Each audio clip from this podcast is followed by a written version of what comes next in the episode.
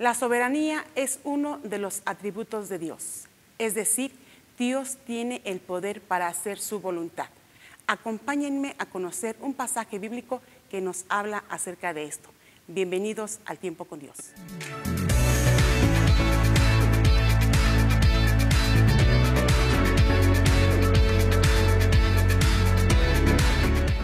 Nuestra lectura del día de hoy la encontramos en Jeremías, versículo 27, del 1 al 11, que tiene como tema hasta el tiempo del Señor.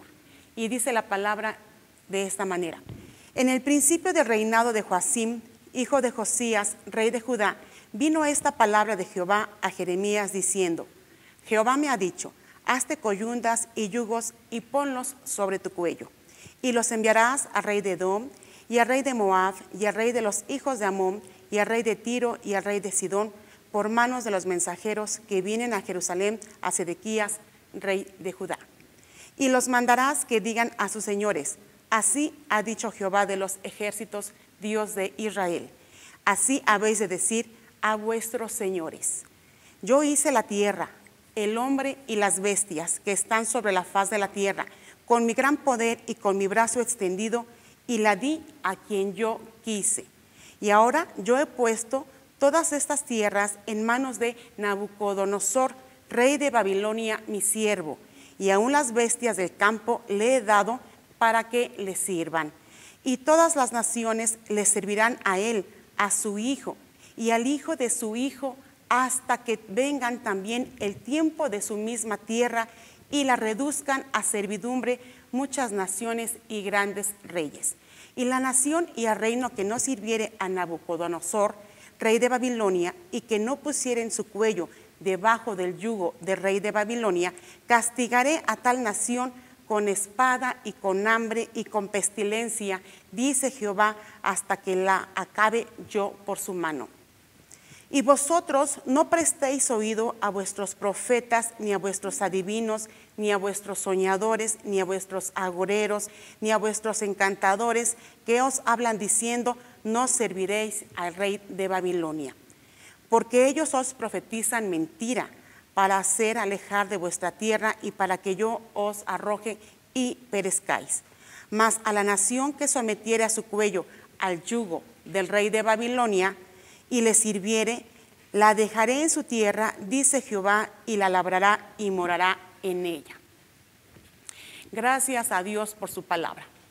Vamos ahora a contextualizarnos y a parafrasear este pasaje de la Biblia. Dice la palabra que en los tiempos de Joacim, hijo de Josías, rey de Judá, el pueblo de Dios nuevamente estaba en rebeldía. Es decir, el pueblo de Dios se olvidó de dónde Dios lo sacó. Dejaron a Dios, fueron tras ídolos, no quisieron servirle y pecaron. Dios tenía que disciplinar a su pueblo. Al ver que ellos no querían recomponer esta situación, ellos tenían que ser juzgados. Con gran amor y celo, Dios tenía que hacer esto a su pueblo.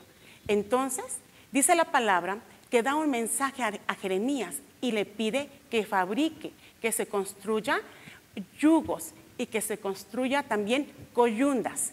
¿Para qué? Para que los envíe a las naciones vecinas a través de sus embajadores, por así decirlos. Dios quería enviarles un mensaje a los reyes de estas naciones de una manera simbólica. Le dijo, prepárate estas yundas, estas coyundas, prepárate estos yugos, ¿para? Para que se los coloquen, salgan a la calle y den el mensaje que el Señor les va a dar. Jeremías hace tal situación y entrega eh, estos instrumentos a los embajadores de estas naciones. ¿Cuál es el mensaje que tenían que decir este, los embajadores y Jeremías al pueblo? Dios le dice que la tierra es de Dios. Todo lo que hay en la tierra es de Dios y todo es todo. Por lo tanto, en aquel momento cuando Dios entregó la tierra a los israelitas, ahora dice, te la voy a retirar y ahora yo se los voy a dar al rey Nabucodonosor. Por tanto, tu pueblo, tú vas a estar bajo el yugo del rey de Babilonia, es decir, de Nabucodonosor.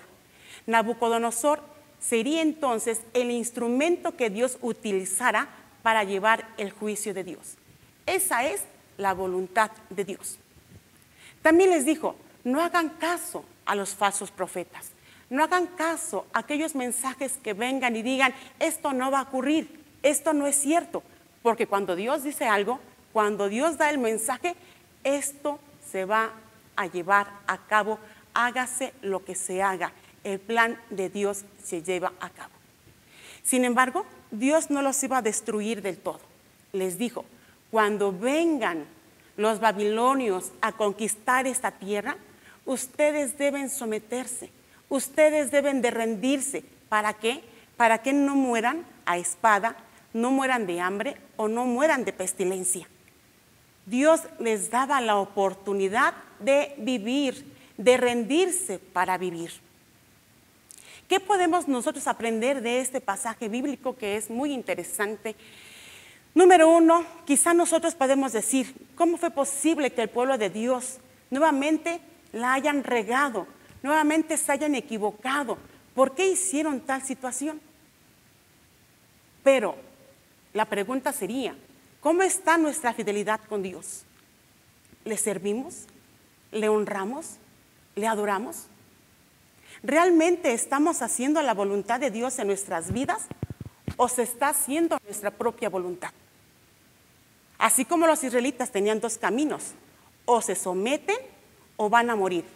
O nos sometemos a la voluntad del Señor o morimos en ese pecado de desobediencia. Dice el Señor que no hagamos caso a los mensajes.